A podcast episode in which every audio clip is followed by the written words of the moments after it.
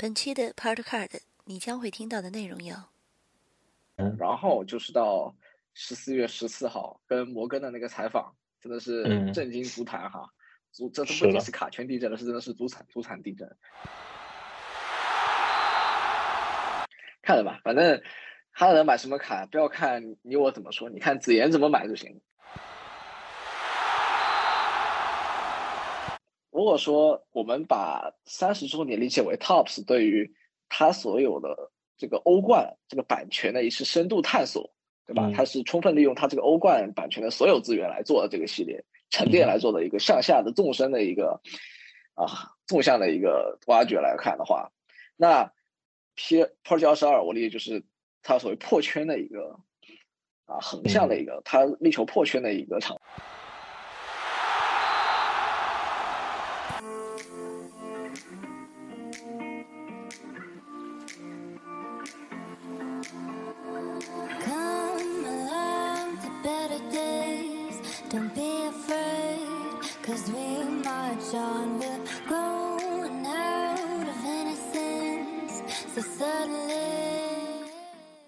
波斯抽检，聊卡为先。大家好，欢迎收听新一期的波卡青年。主持人若曦，死忠尤文图斯球迷。常驻嘉宾阿鲁斯，阿森纳球星卡凑套专家。资燕，BGC 球星卡 B 站 UP 主。卡圈很小，但是缘分却很奇妙。无论此时的你身处何地。且听我们聊聊球星卡的点点滴滴。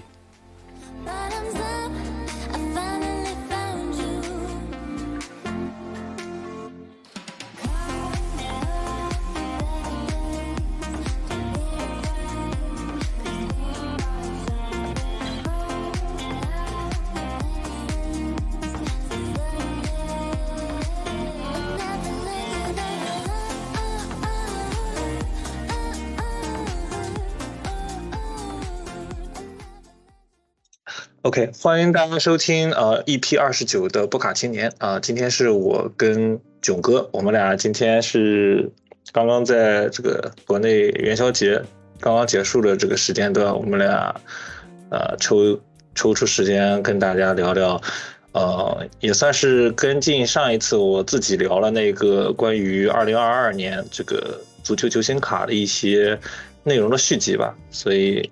很感谢囧哥这个深夜来跟我一起聊这个。那我们这一期其实就像刚刚讲到，我们就是延续啊，因为上一上一期我在 B 站还发了一个视频，对吧？然后所以本期节目我们还是依旧延续有音频跟视频两个选项供大家进行这个选择，对吧？因为音频更可能方便大家在路上啊，或者是睡觉前听一听。视频的话，可能也就是给大家做一些呃有些图啊或者一些讲解，可能大家有必要可以看一下。呃，那废话不多说吧，我们今天其实总结包括整理的一些内容，呃，呃，有自己的一些一些感悟，对吧？加上国内的一些特殊情况，然后国外的这些我们会借鉴呃以下几个，呃，也算国外的一些卡圈的一些博主和 UP 主吧。然后第一个就是 Soccer Card HQ，然后。另外一个是我之前也有推给过大家的 Soccer Study 啊，这个人是来自葡萄牙的，他的口音稍微有点重。然后还有一个是来自 James Cars，这应该是一个美国人。所以啊，我们结合这三个人的一些文章啊啊，然后相当于把他们转述成中文，再加上一些自己的理解，我们就讲讲今年呃，二零二二年去年我们一些足球卡市发生了一些一些一些新闻吧。那我们现在讲讲第一个吧。那第一个其实讲的就是整体从足球球星卡，其实不包括足球啊，可能其他卡也包括，就是整体这个市场的回落，对吧？呃，我不知道这个大家有没有关注过，但是呃，国外的这个博主他讲过了一点，就是就拿四大天王嘛，就是目前的这个梅西、C 罗、姆巴佩跟哈兰德。呃，这四个人的价位基本上，啊，都比同期要跌了将近百分之五十，差不多，对吧？对他用的是那个，其实大家之前查篮球那边经常用的一个查价整体走势那个工具叫 Car Ladder 嘛，它会出一个那个 Index，就是一个相当于一个指标嘛，就是他作为他选了一些卡，呃，作为一个足球场、足球，比如说和篮球整个体育运动的一些。啊，标准啊，标准来看，然后看了一下，就是其实像整体市场来看的话，去年一整年跌得非常可怕。它比如说像这个所谓四大天王嘛，梅西、C 罗、姆巴佩和哈兰德，选的都是他们的新秀卡。啊，选新秀卡的话，然后整体跌幅基本都是在百分之四十到五十之间吧。嗯，虽然这个这个只能说是也比较笼统吧，对吧？因为他们其实样本都很小啊，选的卡也不一定是比较合理的。啊，呃，其实如果大家都跌了，那其实还是蛮说明的一个问题了。其实大家自己在平常卡淘买卖卡的时候，应该也有发现啊，有这个感觉。嗯。对，因为毕竟这四个人都没价，我很难想想其他有价。那除非就是对吧？后面我们可能会提到有一些 这种怎么讲，就瞬瞬间可能会火一阵，然后上下就就就就基本上又又泯然众人的这种这种新秀啊。但是这几个算是基本盘比较稳的啊，除了罗哥之外。对。那自然过渡到我们其实讲到第二个，是不是就是讲到关于 C 罗的这个事情了？这个，呃，C 罗沸沸扬扬的这个转会，对吧？再加上世界杯的这个也算是滑铁卢吧。嗯，囧哥，你给我们多多讲讲。啊，这个其实其实大家其实今年都有关注了，其实简单时间线就是从七月份开始，啊，C 罗说要转会啊，他说要提到离队申请。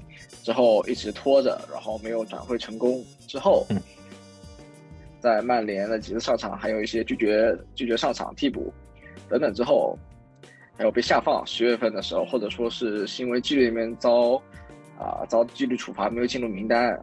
然后就是到十四月十四号跟摩根的那个采访，真的是震惊足坛哈！足这次不仅是卡圈地震了，是真的是足产足产地震。之后。一直到十月底的时候，跟曼联解约了啊，在这里是加鲁里亚德胜利了啊，期间也是啊，在葡萄牙的就世界杯之旅，葡萄牙也没有很好的成绩啊，所以嗯，整体来看的话，在整个下半年轮，C 罗是路人拜了不少路人缘啊，很多人评价是晚节不保。那从这个整体卡价来看是，然后我这边选取的是。呃，C 罗一个比较代表性的，而且数量比较多的一个高端的卡，就是啊，二零到二一赛季的英超小生金的数那个俱俱乐部。俱乐对俱乐部历史前一八七八的，就是那个时候是交换卡嘛，交换版，交换版就是罗哥的卡签啊，一共七十八张。这个呢，这张卡呢，在今年九月份的时候啊，去年你说二零二二年。二对，二二年，二二年四月份的时候，二二年四月份的时候，那个时候是最顶的价格，价格大概是在六万啊，呃，BGS 八点五六万六啊，普通的正常的应该是六万九啊，六万六、六万一这样子，大概就是六万以上。到后面到了九月份的时候，八月份、九月份的时候，那个时候其实已经啊很多消息出来了，那个时候这张卡的价格已经只剩下四万四万二了。再到十一月二十号和十一月十八号，刚好就是在他的跟摩根采访的，呃，爆出之后，这张卡价格从四万二再次跌到了三万三、三万九。OK，再到十一月十二月十一号、十二月十八号的时候，那个时候连世界杯的这个所谓热度也没有救得起来啊，那个卡首次跌破了三字头，两万九成交了在国内。对，然后 PSA 十的双十只有六万块钱啊。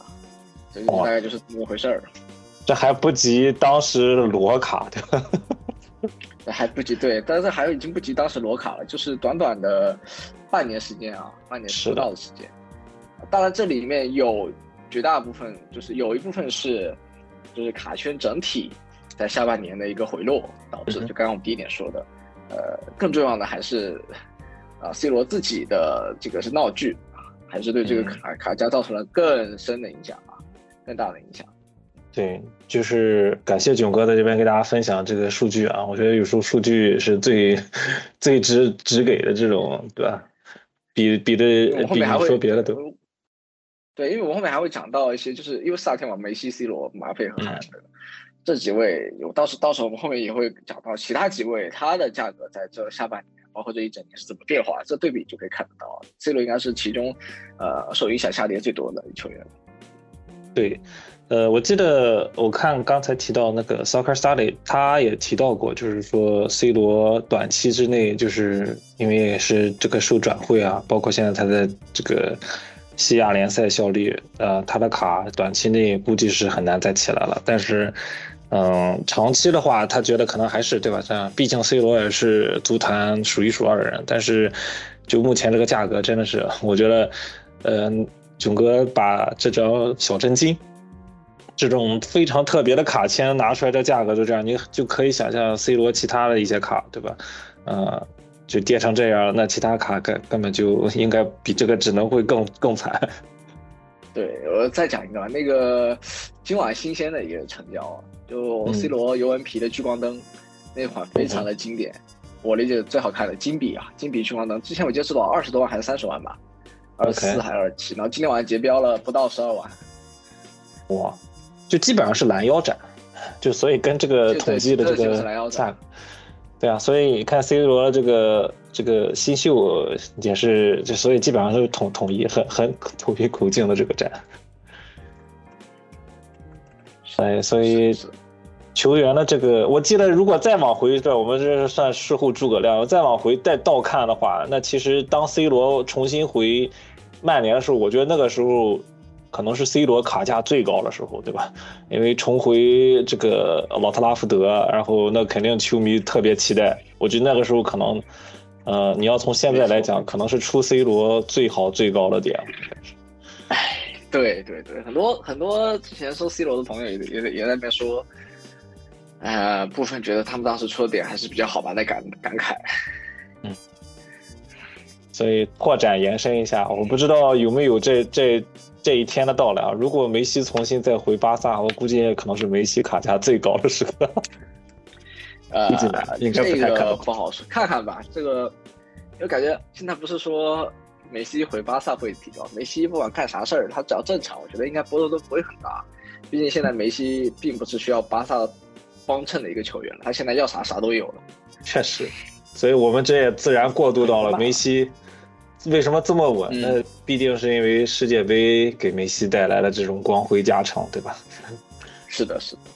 嗯，那我们聊聊，就是接下来这个，其实也是在这个 James Card 他这个文章、这个博客里面也提到过，对吧？就是讲到了，呃，世界杯期间，这个 Goldin 和 PWCC 都举办了两场，应该算是怎么讲，蹭蹭热度的这种拍卖，对吧？跟跟这个拍卖，世界杯专题拍卖。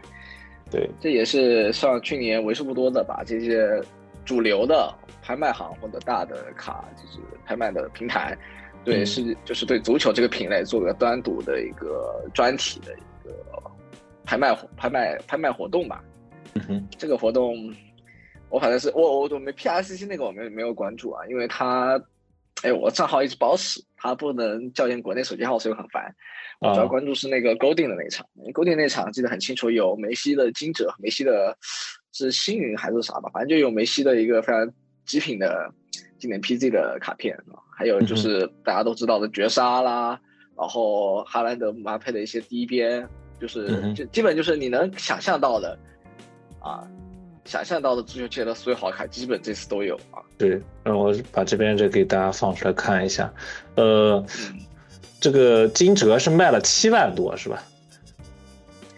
对，金哲金哲挺贵的，金哲之是这张吧？这张金哲，对，这张金哲，看那个时间，对，十二啊，对，十二月四号，刚好就是在那个世界杯结束、小组赛结束之前吧？我记得。对对对对对，我们当时节目里面也提到过。对，这张其实蛮有故事的。你你这版的梅西之前，这版梅西其实有一点也是今年算一个记录吧，梅西最贵的卡。嗯哼，也是也是这一版，这一版金子海报已经忘记了嘛？也是这一版，梅西一四年梅西吧，是五十万还是七十万？啊，最今年而且今年最高勾定成交是贝利那张，贝利那张新秀吧，然后是是多少钱来的？好像八十八十多万，还是一百万？你说的是这张对吧？这是 Soccer Study 放出来过，就是这张这个这张梅西 Gold Prison，还不是暴击，嗯。啊，对，是这张，这张金折，金折十分嘛，五十二万，这是梅西最贵的卡嘛，当时是超过哈兰德，是当时足球的最高的一张。对，那显显然这张应该是超了的。是，所以这张你看只有卖到七万八，说明两件事情。第一件事情是卡加整体回落，对比这样年终的时候确实整体回落，这是一。第二就是 BGS 真不行，对吧？BGS 真不行。你要把这个换成，其实卡主就应该把这张卡去 crossover 一下。那 crossover 的话，那这张卡要是 crossover 到十分，我觉得问题不大，好吧？但是我觉得他也有点心虚，好吧？当然不一定尺度 EV 我记得这张卡我给大家点开过，对吧？它是有氧化的这种迹象了。你看这边，这个这个今年那年的卡基本都没法避免，都变成所谓大家的绿爆金啊，爆绿了，爆绿了，这个没办法。后面它工艺提升了就还好。嗯嗯，哦对，包括还姆巴佩，当时卡切也是，哎，反正那一次很多，就是而且。而且明眼都能看的，明眼人都看得到哈。如果你经常挂卡通，会发现基本很多也是卡逃出去的卡。就 这次，就是所谓的这个这个大的世界杯专题拍卖啊，国人出了很多卡，嗯，再次就是表示，就是国内确实目前是世界第一大足球球星卡市场。这个目前我觉得还是我是信的这一点啊。嗯，确实啊，很多国外这种，包括 Roman。整天吐槽说为什么又是中国？哎，实在是 拆卡量最多嘛。对，而且啊，还有一个事情就是，这次怎么说这种专题拍卖，它有帮助到卡价吗？我觉得其实并没有，因为除了那几个头部大卡之外，很多稍微没有那么没有像这些卡那么高端的一些，但是一些绝对好卡，因为在这次拍卖那么庞大的一些卡品的冲击之下。啊，就是大大量发生挤兑嘛，挤兑挤兑的卖嘛，那那个有些就是发生这个价格反而还不如他们之前单卖的价格。确实，就是等于说井喷式的，大家都在这个期期间都往外出，是吧？反而是并没有大家所期待的，对，就并没有像大家期待的这个世界杯期间价格能暴涨，是吧？那但是大部分情况下，感觉就是反反向操作了，已经。对，供给是暴涨了。但是就除了供给之外，但实际大家也没有特别多的买。然后补充一点，就是你看 James 他这边讲过，其实当然梅西也算是个例了，对吧？因为因为毕竟阿根廷夺冠了啊，所以梅西在世界杯之后这个卡价是又往回第一次往回落了。你看整体这个我们刚才提到过的这个这个 index，它基本上都是你像梅西这种卡。这种级别的球员的卡都是一开始在落的，只有拿了世界杯以后才往回升，所以大概率你就会想象世界杯其实并没有让卡价有特别火的这种迹象。对，尤其你看那个曲线，就是十一月六号到十二月三号那个曲线往下跌，因为那个时候对刚输了沙特的，对刚输沙特那时候，那全世界那看看阿根廷的那真的是觉得就是真正的诸神黄昏就结束了。没想到是吧？所以你看后面一波上涨也很正常啊。这样啊，包括你像现在，现在已经是二月份了，这几两一两个月我感觉梅西卡价还是很稳的。在在这种环境下，我觉得能稳住已经很不容易了。对啊，我不是之前有提到过吗？我说梅西今年世界杯的这种五折啊，这不连银折都不是，五折就能将近卖二十美金，就是在易贝上直接有人就点了。银折，我想想，银折 PSA 十好像也能大概可能卖一千块钱吧，或者说八百一千这样子。哦，你说人民币啊？很吓人，对，非常吓人。虽然这跟今年 TG 的卡品也有关系啦，但像确实这个表现，你说别人能用这个表现吗？没有吧？嗯，啊，觉得还是蛮明显的。OK，那聊完世界杯这个，我们再稍微转一下话题，我们再提到刚才其实我们不是说过了吗？除了四大天王，我们所谓的这种。呃，价格相对稳定，呃，那其实不太稳定，或者是说变数特别多的一个，就是所谓每年的这种 RC，对吧？新秀卡。那去年比较暴雷的一个点就是，嗯，大家大家应该都知道，对吧？如果是关注足球卡的这个，呃，就是雷比格，对吧？这个这个是十七岁还是十六岁的小将？当时，呃，是在这个莱比锡，是吧？当时。呃，应该是先从 Top Scrum 先出了，对吧？然后就顿时就爆红。记得当时好像去年是德甲竞技场先出嘛，还有一个呃穿着训练服签字的那个，我觉得哦，对对对对对，蹲在那边，他蹲在那边，对。对对对，当时其实大家对这个球员其实都不太熟，因为他年纪实在是太小了。而且在德甲的经历其实也就是一个最年轻出场这样的一个，对，是最年轻出场这样的一个记录嘛。嗯哼，但在德甲最年轻出场实在是一个很有说服力的一个记录，因为之前一个最年轻出场叫穆科科，啊，穆科科在德甲带来的一个表现，让大家觉得说这些小妖啊，能这么早的呃在一线队首秀，那可能就说明他的实力是非常强的，是非常有潜力的。嗯哼，但是其实最引人关注的，正好我记得那个时候是有这个欧青赛，对吧？因为他代表德国队出场，然后有助攻又有进球了，所以那个时候突然就把这个点就给引爆了。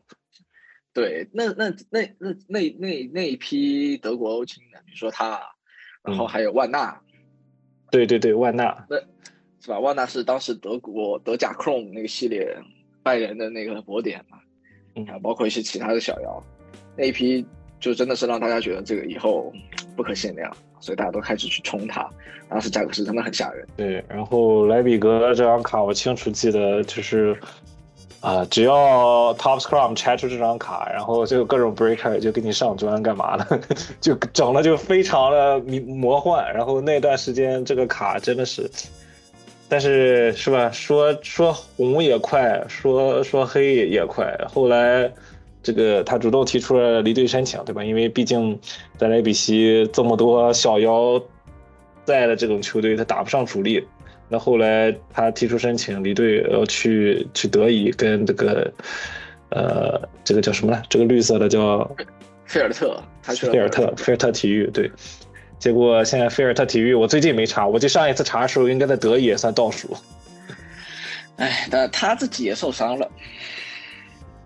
对，就这一下就，这个真的就是从爆红到完全不值钱了。现在这个这个卡价是，就还是蛮吓人的，因为他当时去德乙也就出场了一次，嗯，而且再加上受伤，目前他未来会是什么样的未知数还是不知道。他主要而且而且这个事情发生的很突然，嗯，然后其实再同类比一下，其实我当然不是黑，我先声明。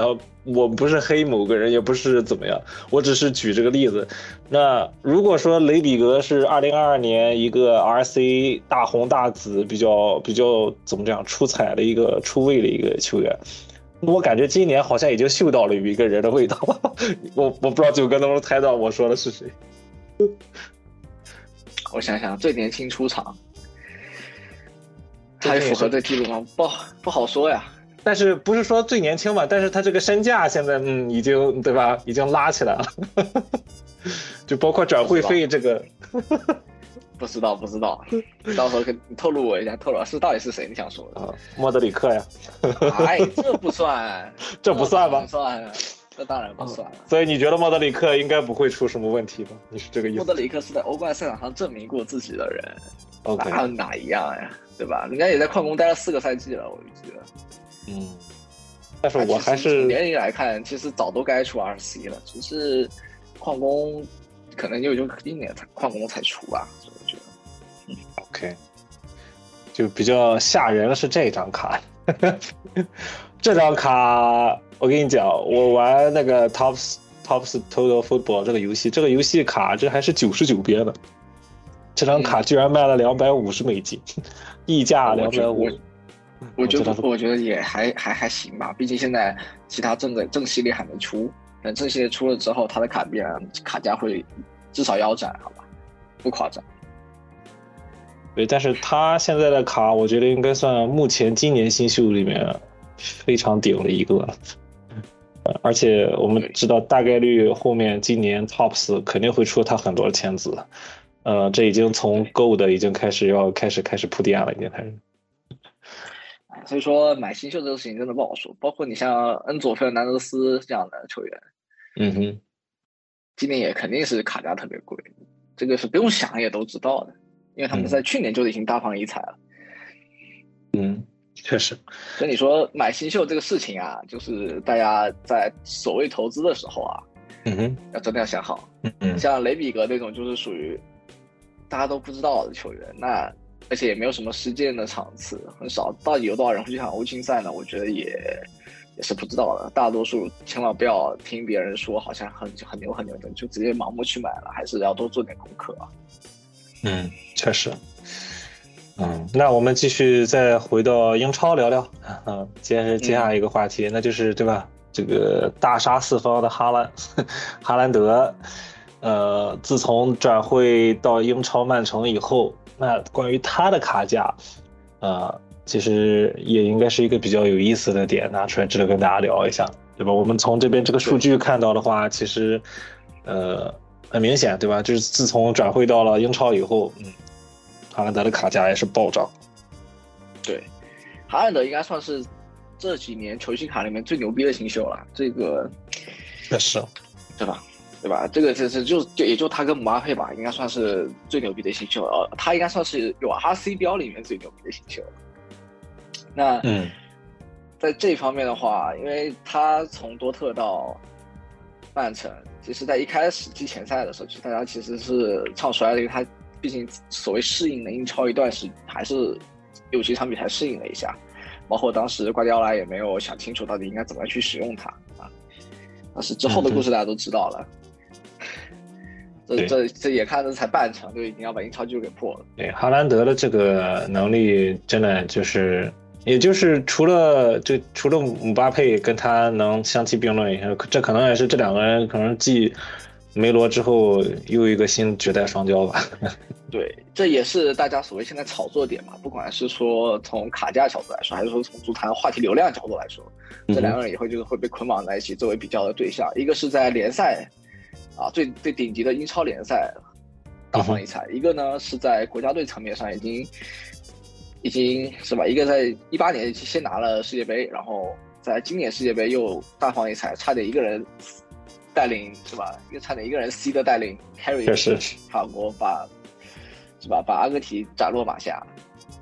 对，这还是蛮有话题度的。而且你看他那个曲线，呃，实际上就是从英超开踢之后，他的价格又一路回升，但是终究还是没有涨回它一开始最高那个点啊。嗯。再加上他的这个国籍尴尬的国籍，挪威没有进世界杯，所以你看到十二月十月底十二月份之后，在世界杯周期内。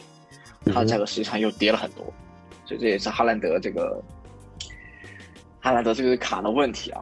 包括他，但是从新年开之后啊，冬歇期之后啊，英超重新开踢，他又继续开始进球之后，我想他这些卡价应该还要回升啊。对，所以其实我们俩刚怎么讲，不约而同的有隐含了另外一个条件给大家聊起来，就是其实嗯。一个球员除了在俱乐部的这个表现以外，其实国家队也可能会受一些层面的影响，对吧？你像梅西涨，你不能说，呃，百分之百吧，但是世界杯的加成确实是给他这个卡价又增添了浓浓浓墨重彩的一笔，对吧？是是的，是的。你举个例子嘛？你说哈兰德像谁？我现在觉得他就跟莱万是一样。嗯，确实。对吧？他都在联赛、欧冠赛场乱杀，但是在他国家队的时候，他确实就没办法发挥出他有那么好的条、那么好的能力，所以也会进入一个比较尴尬的境地啊。对，如果说但凡国家队能拿出点成绩，是吧？不一定这块世界杯冠军那实在太高高高了。那你假如说能拿个所谓的什么欧国联啊，或者是有点出彩的地方，那其实也能帮助到，但是确实感觉不是特别。啊，在哈兰德这个球员角度上，国家队层面可能帮不了他什么太大忙。对，而且你说哈，人家莱万波兰至少还能露脸呢，你在挪威连露脸都露脸不了。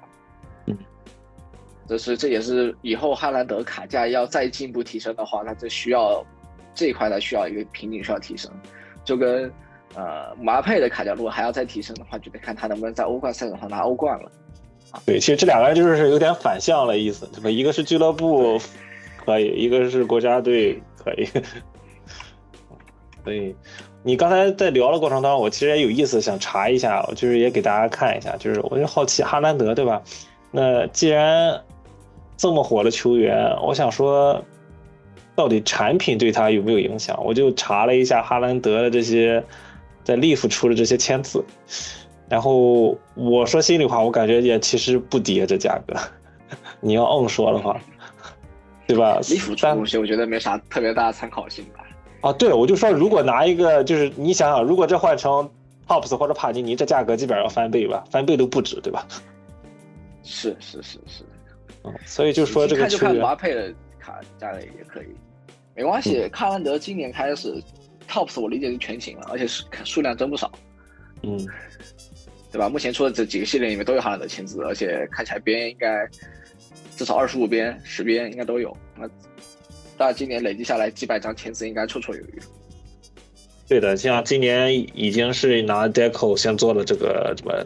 开头炮了，对吧？现在已经出了很多哈兰德的贴签，嗯，对，这还是低边吧？对呀，对和高端的卡签也不少啊，现在。那我问一下囧哥，你如果就你的判断，你觉得如果是哈兰德的所谓的这个多特签跟曼城签，你觉得对你来讲有实际区别吗？有啊，那肯定是曼城签厉害啊。啊，还是曼城不谈不谈不谈论 RC 的情况下，是曼城先厉害。OK，我是同样，就就假如现在是个曼城对合，然后这边是个多特对合，都不是 RC 的情况下，我肯定选曼城对合。OK，那如果在曼城再夺冠，是不是更厉害？对，因为你现在现在你在曼城，你还能创造历史，你的你的未来其实是有一个一个预期在那个地方的。但是你的多特生涯已经结束了，你的多特生涯最多最多就是个射手王加一个。呃，德国杯冠军没了，结束了。是，对，所以除了说带 RC 之外，其实都没啥买必要。那哎，怎么讲？哈兰德其实真的，嗯，我真是好奇，今当今年这个英超结束，我看他到底能能破多少记录。看着吧，反正哈兰德买什么卡，不要看你我怎么说，你看子言怎么买就行。看着吧，反正。哈德买什么卡？不要看你我怎么说，你看子妍怎么买就行。子妍一些大卡视频。嗯，子妍呼隔空喊话一下，你啥时候能回来录一期？好吧，我都不好说。OK，好，那我们聊完哈兰德，对吧？那我们不得不来聊聊一下另外一个这个新绝代双骄的姆巴佩，对吧？那姆巴佩。呃，最大的一个新闻，在去年来讲，其实就是出卡签了，对吧？这个对签字卡签签字了，嗯。那囧哥，你你给大家先大概聊一下你怎么看，就是关于这个签字的这个 前前后后的，也我觉得算是一个小闹剧吧，对吧？对，其实也是蛮好玩的，因为今年在今年年中的时候，TOP 是高调的宣布，我们把大巴黎的版权拿下来了。我要出大巴黎的对合了，然后着重的宣传了，其中有哎有姆巴佩的卡签，这也是在球星卡领域姆巴佩这么多年来第一次啊，第一次出签字是正儿八经的签字，而且是卡签，所以大家觉得哇太无敌了，真的是太无敌了。结果才过了几周之后啊，我们知道姆巴佩那个时候刚好是去，应该就是在休赛期的时候，他去美国，他当时去看 NBA 比赛嘛。对，然后当时有拍到照片，没想到，没想到就在这几周时间内，帕尼尼把他搞定了，跟姆巴佩签了一份独家的授权，并且在帕尼尼之后宣布的世界杯系列里面，他们高调的宣布，啊，姆巴佩会在我们以后的国宝 PZ 还有大圣经当中签字啊，嗯哼，这对我们，结果这这 TOPS 这这才几周是吧？刚刚宣布的出的这个对合就成为 TOPS 姆巴佩签字的绝唱了啊，是的。然后就是感觉上就是好像刚刚要好起来了，然后就被一团被人把水给浇上去了。是我们还觉得蛮好玩的，因为其实从今年 TOPS，因为 TOPS 现在体量是帕尼的，我们本来以为这个是 TOPS 拿下这个巴黎巴黎的这个呃版版权之后啊，以后可能就就是帕尼尼这边反而会更弱了。没有想到这个帕尼尼亚啊，虽然感觉现在打不过 Pops，但是在这一块还是很使劲的。直接拿下了，对吧？真的，这一年相当于可以拿个巨星嘛。像去年他拿了，去拿了贝克汉姆，对吧？然后包括今年还有卡卡，然后还有马佩。所以你说帕尼虽然感觉他也不摆烂，但实际上他啊钱没有那么多，但是花的都是花在刀刃上，都是用在了很关键的球员上。确实，就是从这也算一个偷家行为吧。就是这个偷家，就是真的特别。呃，怎么讲？就是在帕尼尼在为数没有很多版权，当然他也有，对吧？有世界杯的大版权的前提下，他没有欧欧战的这些呃，所谓的版权的把姆巴佩拉到麾下，这个确实是，我觉得真的是给给他后面，你包括这个呃 National Treasure 对吧？世界杯的 Prison，你包括大真金，我觉得真的是加成了很多。如果是你想想没有姆巴佩，我觉得这个价格盒子肯定不会起来。没错，没错，没错。因为你想姆巴佩，因为他已经没有法甲联赛的版权，他能出的也只有法国皮的姆巴佩。所以就很明显的，他就是单纯的为了世界杯而签姆巴佩的，为了国家队系列签姆巴佩的。嗯，因为二四年的欧洲杯，他的新的国家队系列已经是 TOPS 版权底下了。对，呃，就是硬给自己挤出了一条路，对吧？没错。所以我刚才也趁这个时间也查了一下，对吧？那么既然聊到姆巴佩，对吧？咱们都要看姆巴佩现在这签字到底能卖多少钱？呃，幺三零查了这个结果。嗯，对，当初刚刚出巴黎对合的时候，我记得很清楚啊。当时我们在说的巴黎对合，好像换算成人民币大概十五万左右，或十七万吧。嗯，然后当时想了想，说光姆巴佩卡签就毁了，对吧？是。当时最早拍的姆巴佩卡签价格也是相当吓人啊。结果当汉尼那边宣布独家以后，那么他首先 TOPS 的签字就已经断崖式下跌了。嗯。再加上我们后面发现，帕尼签的是真的多，不只有签贴签，然后卡签基本是四十九边开始起签，所以这个卡量特别多，横版一版，竖版一版，加起来也是几百张啊。结果这下一看，整个其实马佩签字现在其实也没有特别的吓人啊。嗯，就是其实我感觉看了一下，你看啊，就感觉可能就是因为世界杯的这个赢折或者普折的这个签字吧，现在基本上是。七八百，现在七百多成交了，是上个月吧？就是可能上周四千多啊，对，嗯，这就跟之前 C 罗签字大概就就大概一样水平了。OK，然后你看 PSA 的加成，你看这张是十分，然后是两千零五五十，将近翻了三倍吧，将近是。嗯嗯，再看看大真金是吧？大真金这个是拍卖，是拍卖形式拍了五万五呃五千多五千多美金。五千多三万多，其实跟 C 罗、梅西的大真金同版的差不多价格，比梅西差一点。嗯，对，就说明说就说明对他来说，这个世界杯他没有卫冕啊，其实对他没有加成。对，就没有加成，其实就就有影响。哎，对，而且你说马佩也没有场外新闻有，而且还不少。今年跟今年不是 MSN 嘛？今年跟是的，内马尔点球的问题。是吧？跟梅西的一个兼容的问题，啊，都有，都都蛮有说法的。对，嗯，所以就是怎么讲呢？姆巴佩，我感觉啊，他下一步如果是照哈兰德这种趋势发展的话，呃，真的可能大巴黎，并不是说对他不是。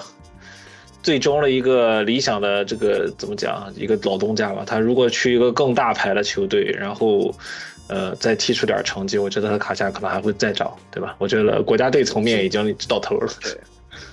今年他路人缘，这个路人缘，他今年环境变复杂，也其实是因为他夏天所要去皇马，结果最后留巴黎这个操作，啊，包括他的一些言论啊，带来的一些负面影响。因为说实话，在国内皇马的这个。球迷来说是远远远远远远远远远远多于 大巴黎的，所以对他在今年的入人员也有一定影响，所以对他卡价说实话也有点影响。嗯，所以在去年其实马佩能保持这个成绩，我觉得已经很不错了啊。但是，其实毕竟对吧？看过世界杯，已经不得不承认对吧？姆巴佩那是孤胆英雄，质疑了，实力已经毋庸置疑了。接下来就是看他自己怎么选择自己的路。像今年的欧冠对他来说蛮重要的。确实，这这前一阵刚受伤，不知道这个影响大不大啊？反正也是下一场就要打拜仁了，这个其实也是挺有意思的一场比赛。OK，是是是。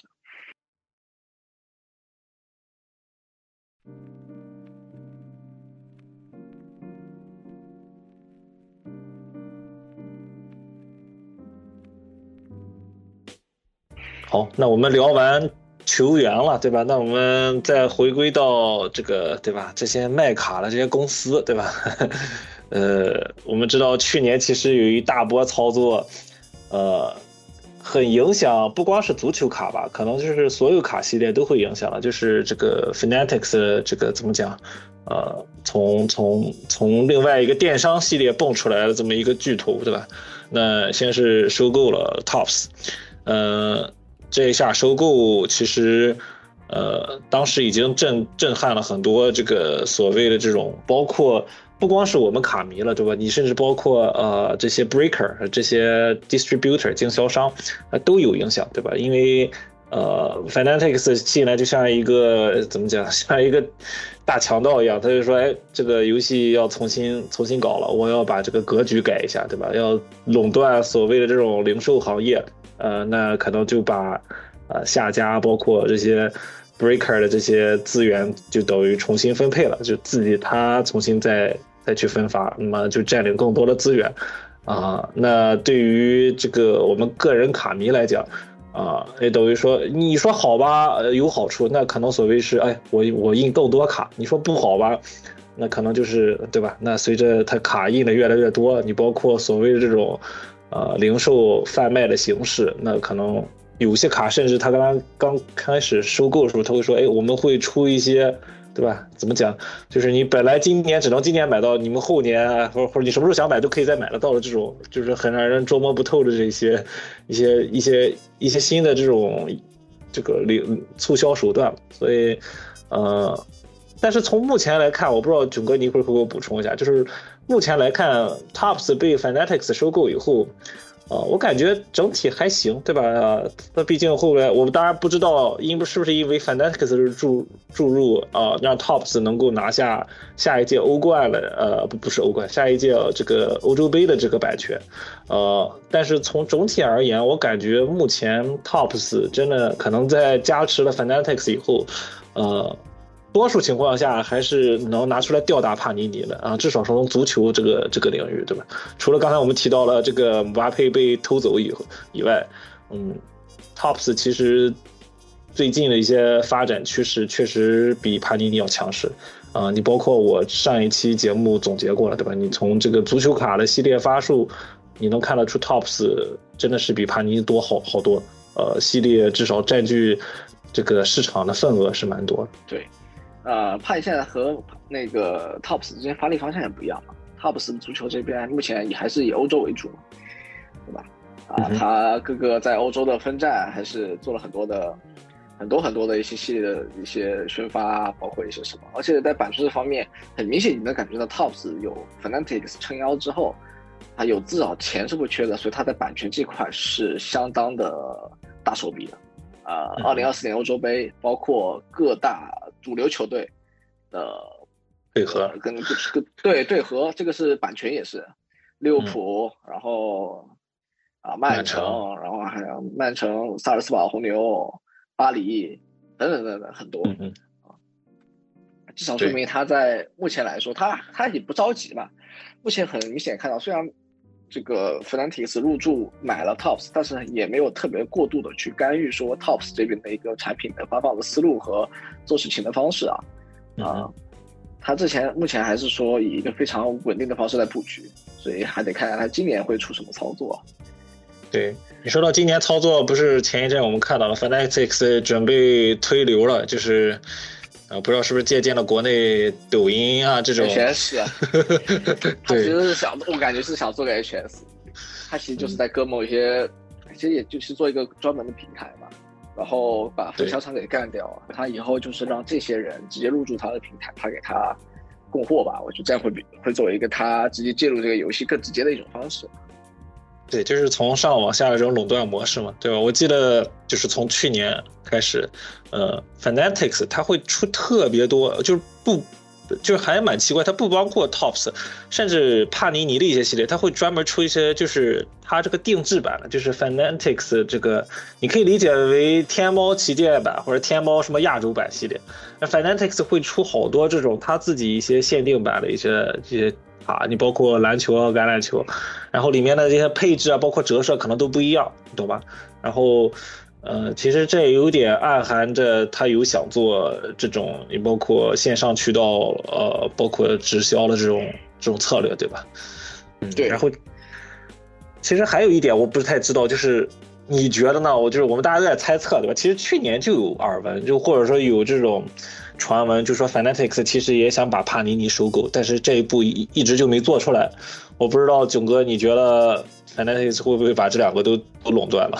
今年的话，呃，就看他自己怎么想吧。我觉得以他的体量来说，做是做得到的，问题是他觉得什么时候该做这个事情。OK，因为我理解他可能也在等。等所谓世界杯版权过期，英超版权过期，那个时候可能帕尼尼的要价就没那么高，价值对，那个时候再出手拿下，我觉得反而会好，或者是他可能甚至都不需要帕尼。他如果那些版权过去之后，TOPS 自己收集起来，就专专门做自己 TOPS 的系列，你目前它的产能来说也能满足这个市场，何必呢？对吧？嗯，确实，嗯，对，而且他可能收购帕尼尼，他更多可能需要聚焦的是。非足球以外，足球其实我觉得已经算很小的一部分了。帕尼手上的篮球还有橄榄球部分的资源，可能是才是他最希望获取的。对，也就是美国这边市场的一个大份额。对，那因为我又不玩篮球和橄榄球，所以这块还得得看他们玩篮球和玩橄榄球的大佬们他们怎么去看这个事情。但是很明显的一点就是，其实足球占所有这个。卡圈市场，你包括说说心里话，你包括国外，呃，尤其是美国这种，你可能足球卡占卡市的，可能说不好听，连四分之一都不到，你懂吧？其实大部分充斥的都是橄榄球、棒球，呃，还有足球，呃，还有这个这个这个篮球。对，所以其实反正还是下一步，我觉得对我们个人卡迷来讲，嗯，其实你说有影响也是有的，嗯。主要就是看，就是如果只是我们单单从足球球星卡这种角度来讲，呃，可能 Fanatics，呃，下一步可能会给大家带来一些怎么讲啊，一些不一样的点，可能会让大家更持续去关注吧。我觉得，啊，Tops 去年的收购，我觉得对足球来讲，整体感觉是一个比较比较好的一个一个，并没有像大家想象的啊，足球可能就会变得卡就会变得特别的那个，呃。怎么讲？就是，嗯，没有那么受关注了。其实并没有，但是我反而想提一点，就是其实感觉卡发的有点多。我不知道是不是因为收购了以后，这种发卡能力就可以提升起来了。这个其实已经这个不只是他的问题，其实这个从二零到二一赛季开始就已经是这样，开始比年多。今年主要是去年尤其多啊，所谓的 Junks Wax 的一个新时期。对对对，你看，呃，就举一个系列例子吧，去年 Tops Chrome 系列，啊，其实不算 Chrome 吧，其实就是属于 Tops 主系列。嗯，它是指它怎么发？它先发了 Collection 实卡，又发了一个 First Edition，对吧？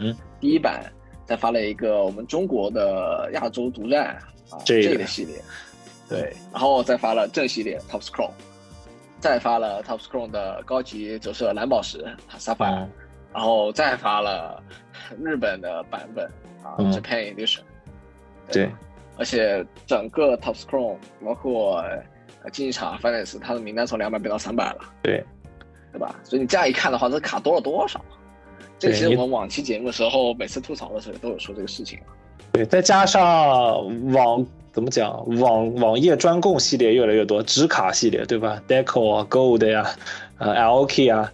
啊，这些 on demand 的所谓这种限时销售的卡也越来越多了，对吧？你就你就可以可想可想而知，呃，这个系列就真的一年比一年多。对，这个其实呃，其实有点参考帕尼在篮球产品上面的操作吧，也是差不多。是因为篮球也有一些网上特供的一些一些专门的啊，说是网上特供，其实 breaker 还是能拿到，但是我不知道。后面再往后发，它是不是这种真的就是，要不就是所谓 Fanatics 自己的这个 online stream 对吧？线上的这种买买卖，或者是就是只是线上卖的，嗯，很难讲。但是一个不争的事实就是卡是越来越多，系列也是越来越多。至于说我们个人这种买家或者玩卡的人，你还是要自己有一点分量，知道什么卡系列啊你是值得去收的，或者是说。不要被这些系列冲昏了头脑。对对对，特别你像去年，去年最疯狂那段时间，在北美的超市，它是会上架球星卡的一些 retail 系列。那个时候大家是早上就会排队去买，对吧？看很多很多大家有去参与的，早上早上那个还没来上上上新的，然后就已经很多人在排队那边了，上一个抢一个，上一个抢一个，上一个抢一个。而到现在呢，这些卡所谓的超市零售系列卡和摆在那边打折都没人买，啊，这其实已经很说明这个超发带来的问题了。哎，你说到这个，其实哎，这个也是算是去年一个比较有特别的一个怎么讲，是卡圈的一个现象嘛。我记得很清楚，当时其实是主要就是因为帕尼尼的那个这个橄榄球的这个所谓的这个 prison。因为那个时候刚好超级晚，然后我当时真的经历过。我有一天去，我是去 Target 早上买东西，我就看外面门口排了好多人，我说这是在干嘛？然后后来一问，我才知道哦，就是全都是充卡。呃，然后其实到后面他有慢慢改过这些，也不是改过，就是他限制，就是你每个人你一个系列。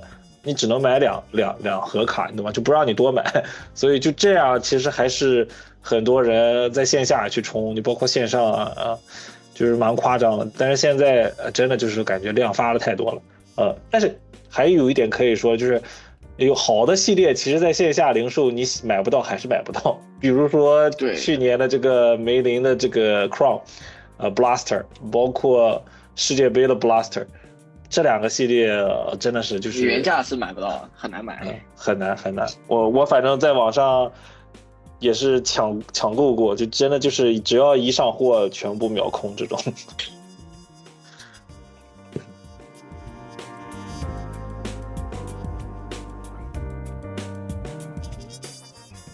行，那聊完这个出卡的这些卡。这个卡社啊，包括这些公司啊，那我们再聊聊这个卡价的呃不，球星卡的另一个这个终端，对吧？这就是所谓的评级卡了公司了，对吧？这个我觉得吐槽了点也蛮多的。那囧哥，要不先先给我们做个开开导？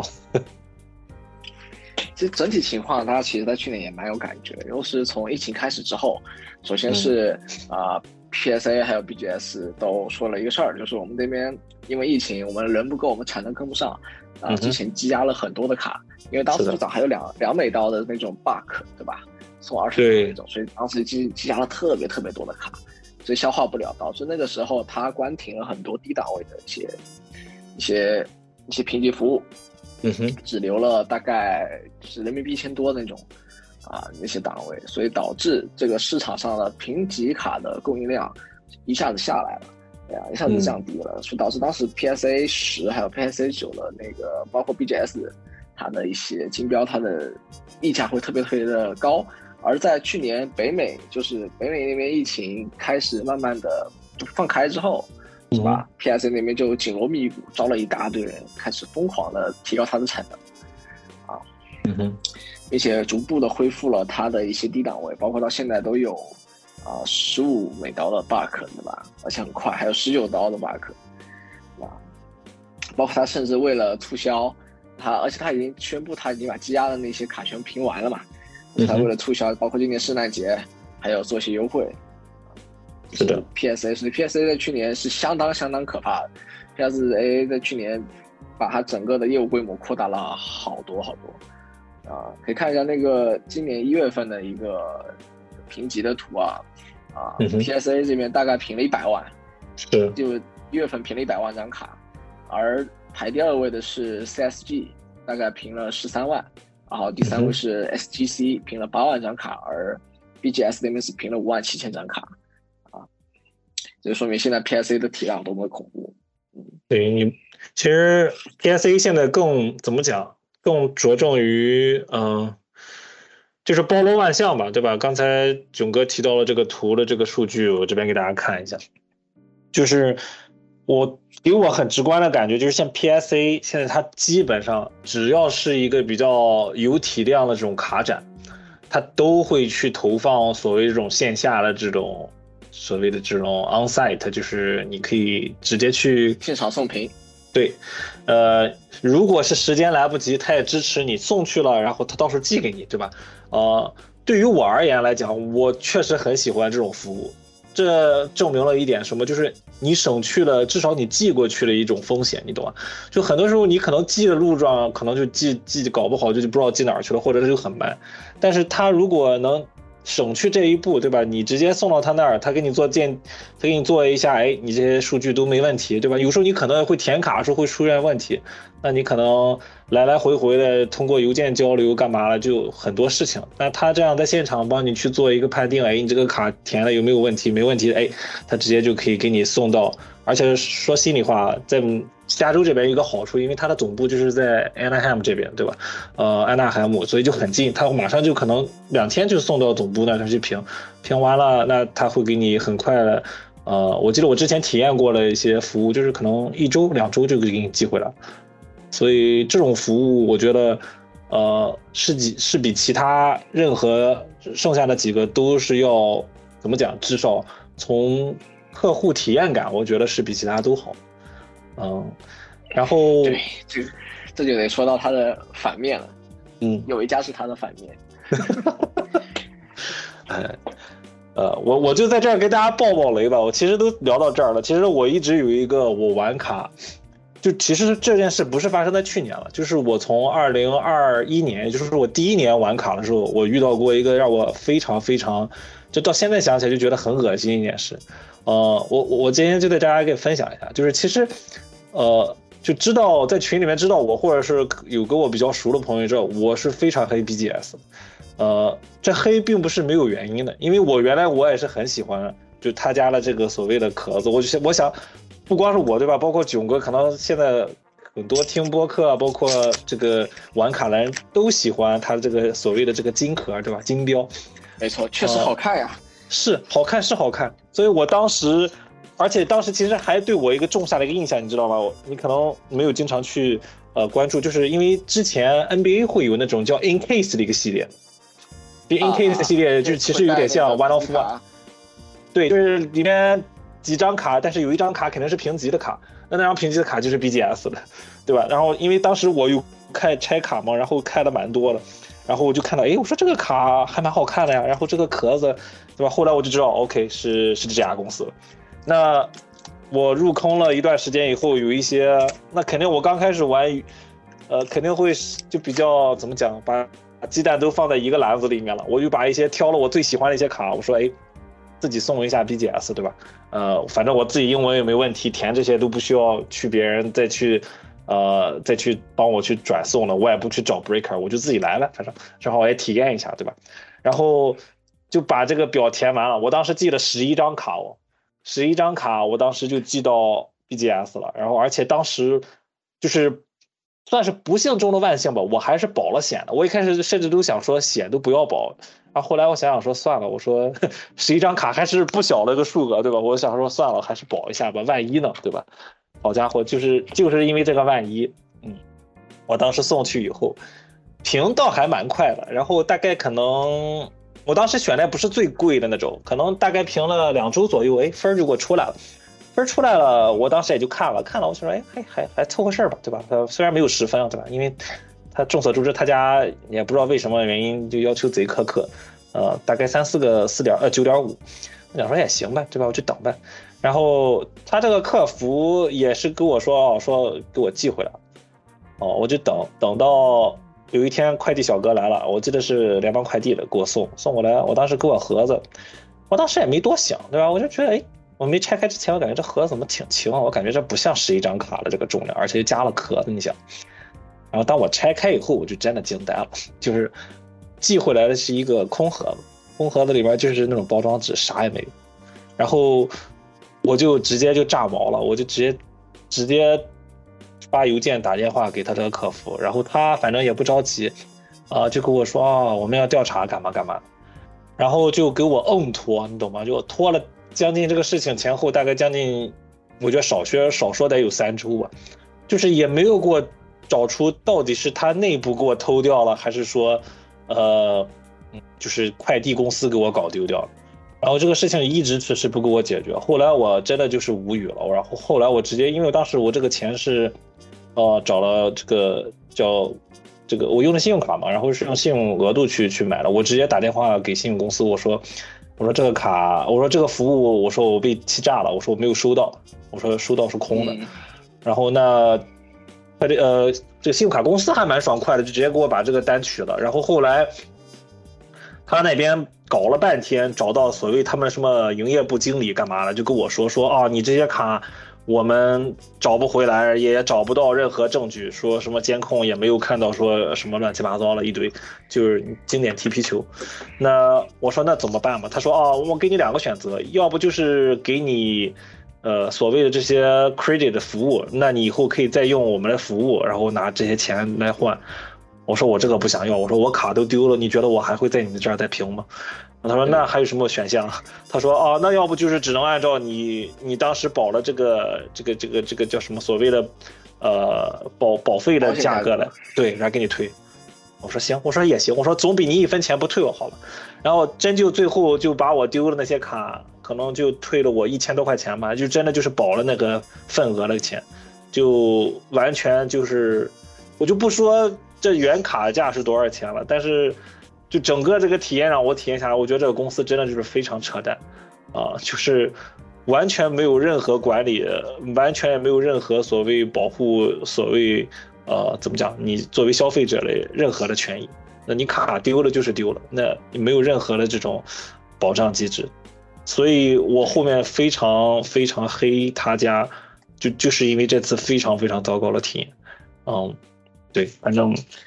到目前为止，因为我后来我也关注了，对吧？因为好多其实我后来也查了，不光是我。哦，当时其实这个事情我还再多说一句，我当时还是给呃 ins 上面的几个比较大的这种这个所谓的这种呃怎么讲呃 kol 吧啊跟他们 kol 跟他们聊了一下，也有人帮我推，你包括 carpool 什么的，其实他们都都知道 bgs 有这种问题，嗯，所以。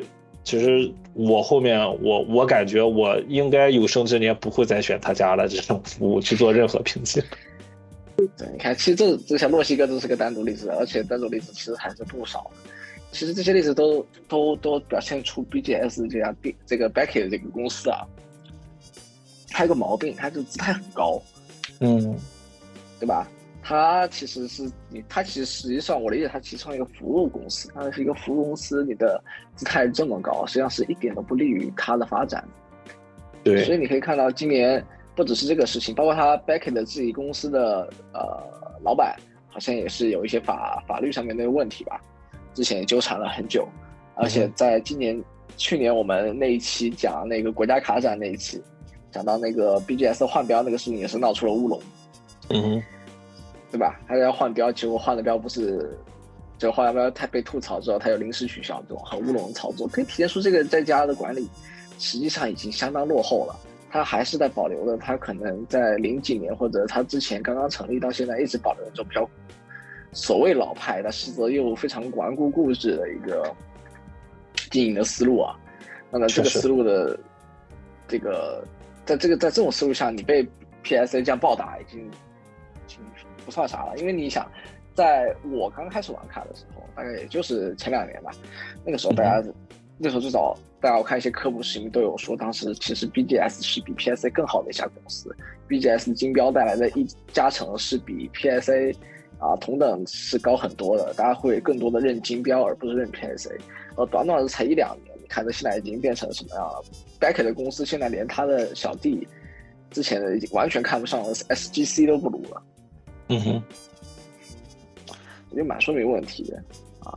对，所以哎呀，不管怎么讲吧，就是这家公司，就是也包括他现在在重新尝试在改变，我觉得都还是难以抹去，就是就是在我心里面这种啊，怎么讲，这个实在是太差了体验。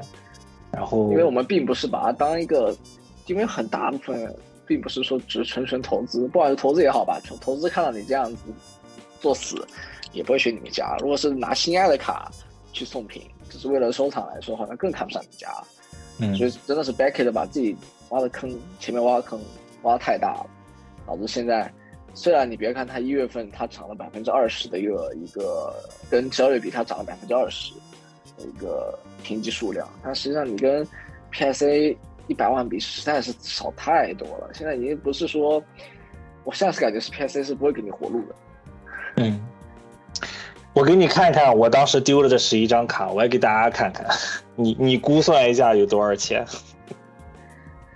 看看啥？C 点五边的比达尔，莫哎，你看那莫德里奇，黑金莫德里奇，这就已经不便宜了。小贝，你这小贝一张都已经不止，不止一千多了。好家伙，你这一批，哎呦，穆夏拉两张穆夏拉新秀，好啊，还是都是金标。哎呦天哪！我我觉得少说，我觉得少说三千三千美金不止吧，我我我就这么说吧，我再多了不说，是吧？三千美金不止。对，这就是我刚刚收，就是玩卡。然后基本上是挑了我最喜欢的十一张卡去送了，就是 结果就是这样，所以我也是警示大家吧，就是真的就是，而且现在我觉得两点吧，一点就是不要一次送太多卡，就是你哪怕你就说最差的，你丢一张你可能也没那么心疼，比起你一下丢十几张，嗯，再一个就是我觉得，呃，如果是自己能有靠谱的渠道，那就是找最靠谱的渠道去做。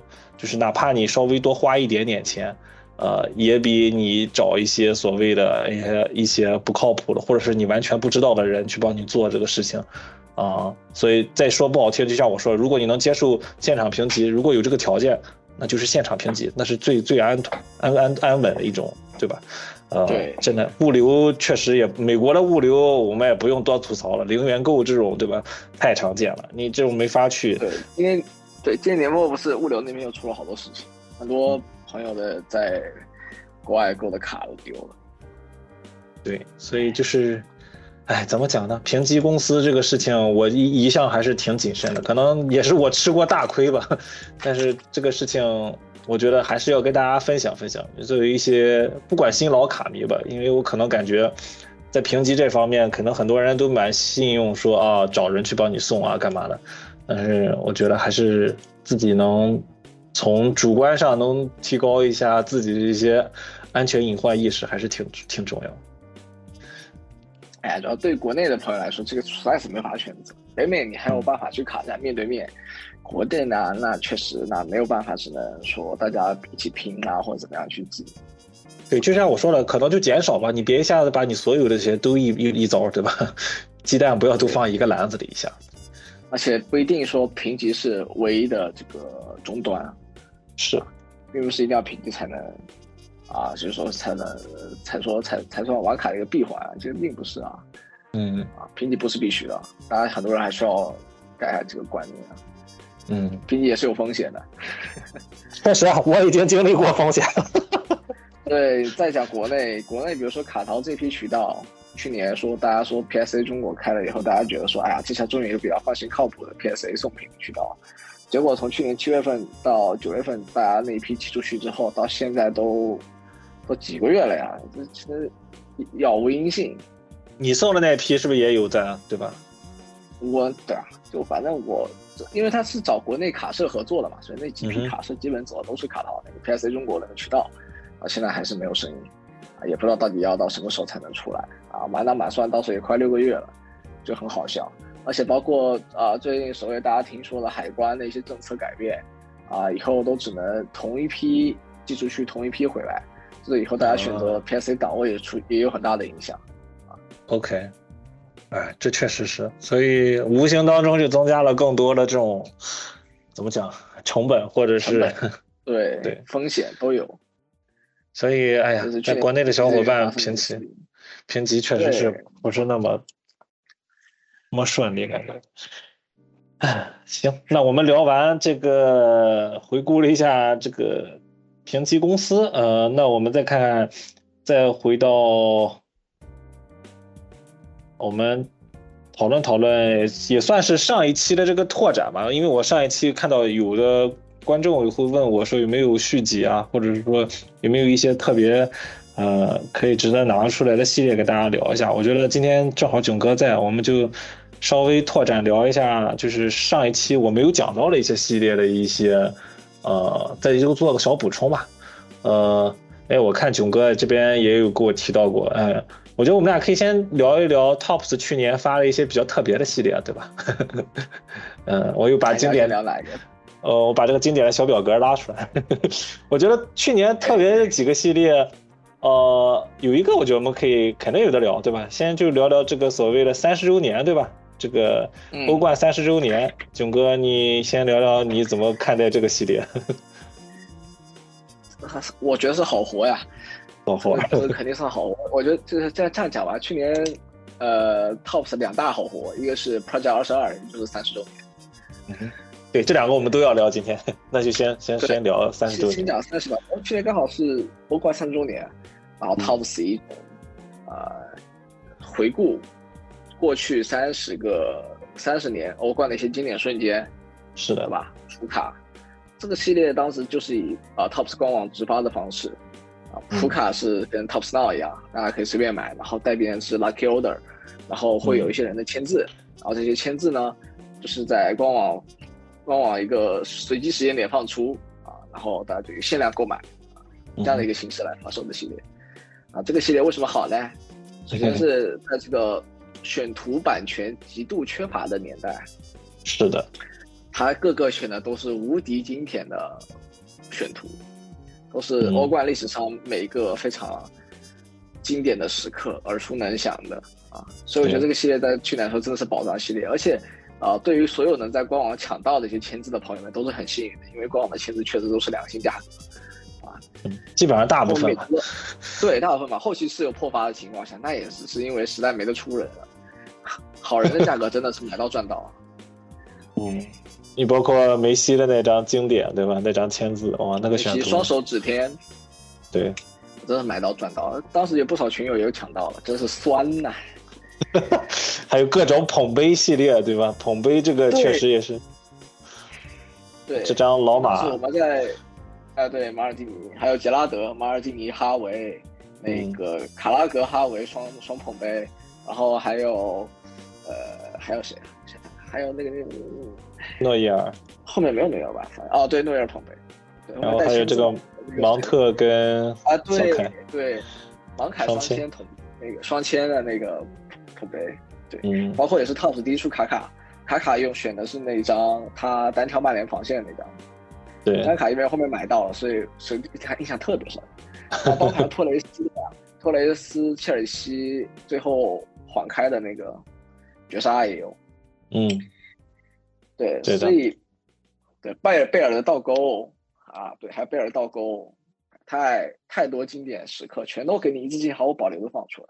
对，呃，表扬归表扬，我觉得美洲不足是，如果它变成 Chrome 材质就更好了。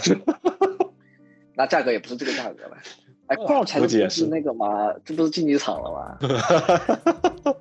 那怎么能行呢？所以这算是去年为数不多的好货。去年我们每周在群里面都会去期待这一周出谁的，对吧？出哪五张，哪五个经典的时刻啊？包括你像现在在卡淘上面，大家去搜三十周年的话，会看到，首先签字还是蛮有价的，呃，其次就是一些 base 的补卡，基本也是有人拍。我觉得对于国内来说啊，国内收藏环境来说。Base 有人拍这个事情，其实很说明一个系列的功底了，对吧？确实，你像 PZ 啊、Chrome 这些东西，你图卡放上去，银折放上去，可能都没人要，一块钱都没人要。而这种三十周年这些系列 base 卡不带边的，啊，基本上都会有人去拍啊。这我觉得也是很说明这个系列对于这个咱们收藏这个方面来说是有多大的价值的。嗯，确实，这个系列。呃，就像刚刚囧哥说了，这如果是真的有普卡都在收，你像我都没有关注啊。其实我最后才刚刚才知道，一共就八十四张卡，对吧？这个我觉得肯定会有凑套的人，去为了凑这八十四张，啊，对。但是这个真的是，这怎么讲？作为欧冠，可能喜欢看球人，欧冠真的是一个比较特殊，每年都有一个世界杯吧？你可以这么理解。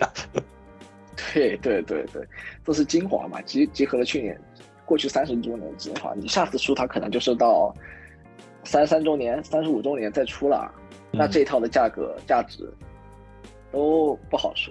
所以大家如果要凑套的话，我觉得留一留好吧，这个光看画就很爽。确实，就是就像囧哥说，可能理解为纸卡版的竞技场，但是是很难得。哦，我记得这个当时是有出一版贴纸吧？我记得有个贴纸 set 全套。对，也有一个贴纸 set，但那个那个那个买一个就直接凑完了。嗯，这算是我觉得去年 TOPS 最佳系列吧。OK，所以心目中的 TOPS 最佳系列。OK，所以觉得你觉得这个比 TOPS 二十二要要牛逼一点？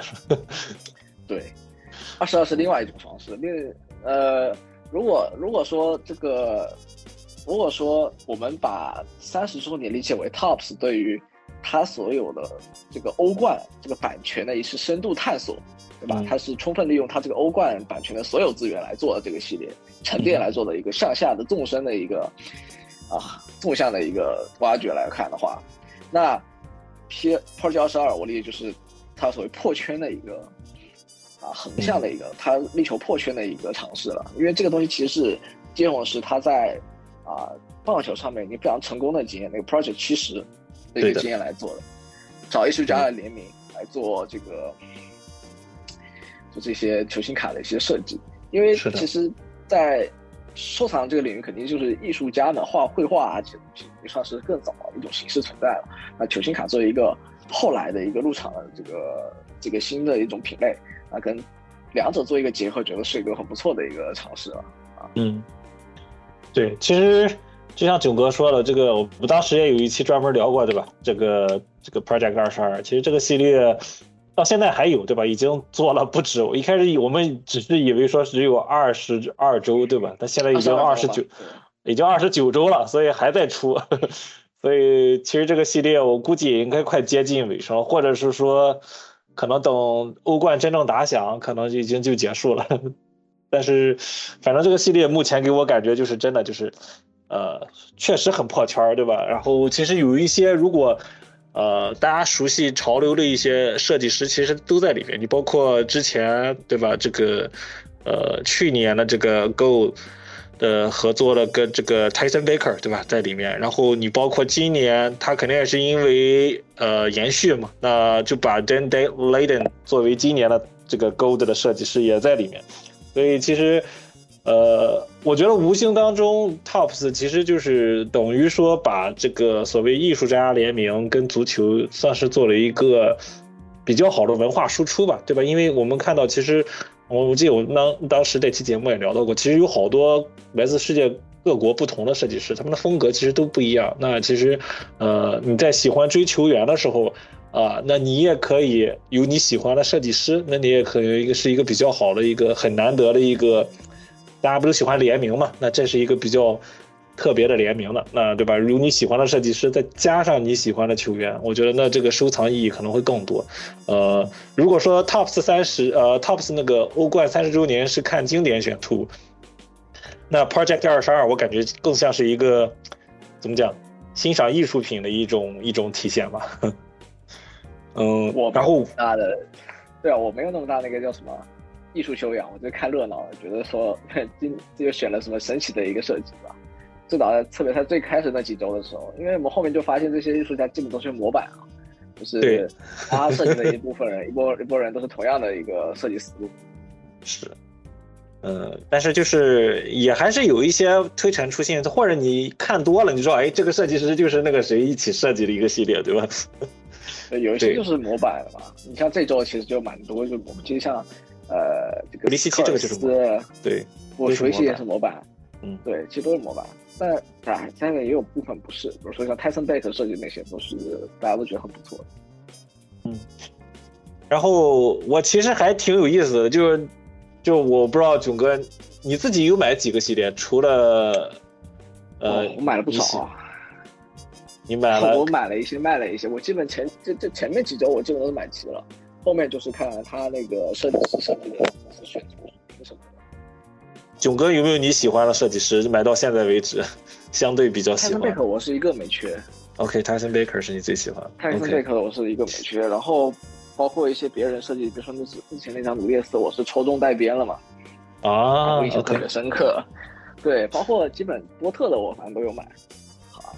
OK。因为像我看多特嘛，所以多特也去买。然后基本你看，其实看 P P R 也知道，嗯，设计好的好人，一般大家其实都会买买账的。对，我现在再看一下。互动的也有啊，或者比如说特别那个，比如说有那个设计师设设置的那个二维化的那个球员啊，不看名字都看不出来的那个，就很难很抽象的那个，对对对，那个倒钩对吗？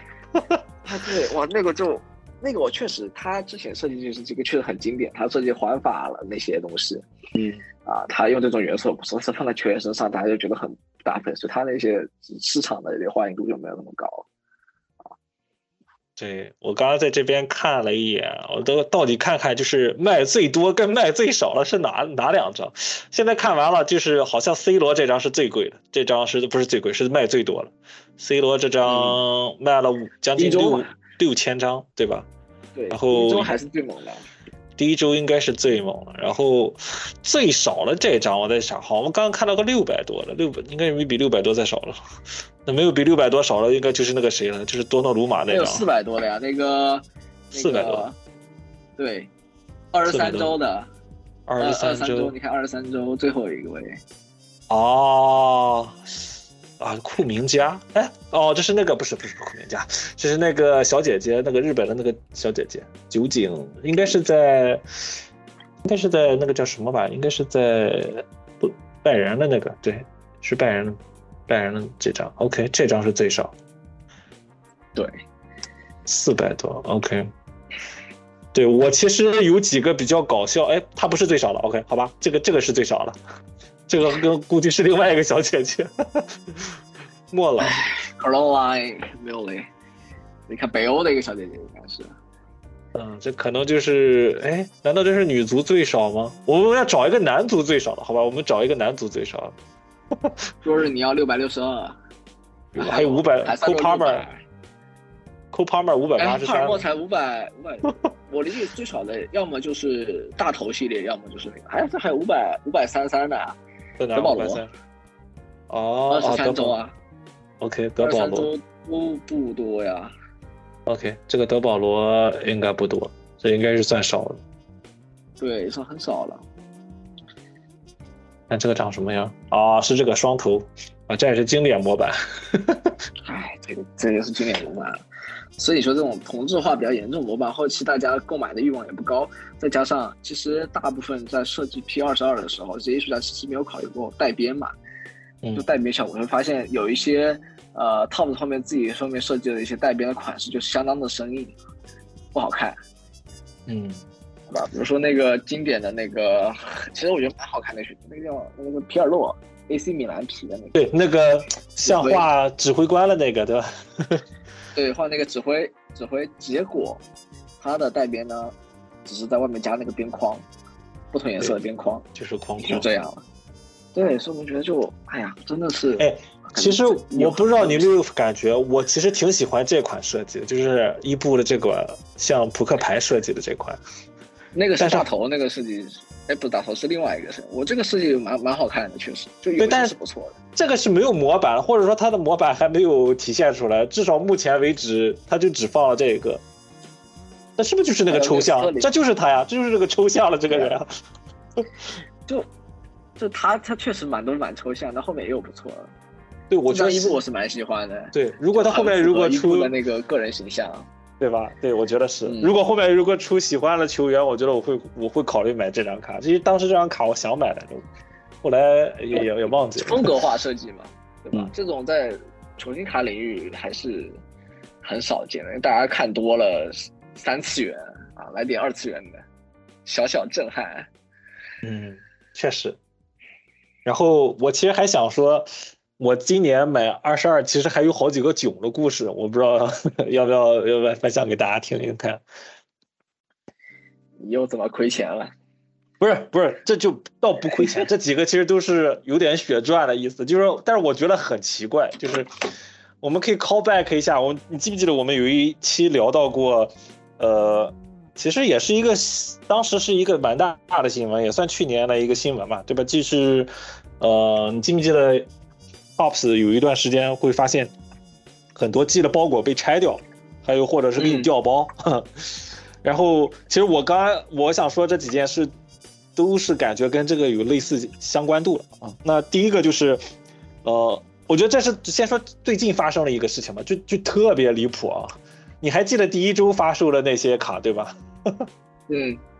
OK，那那第一周发生这些卡，距离我们现在少说也有三十周，是多少多少个月啊？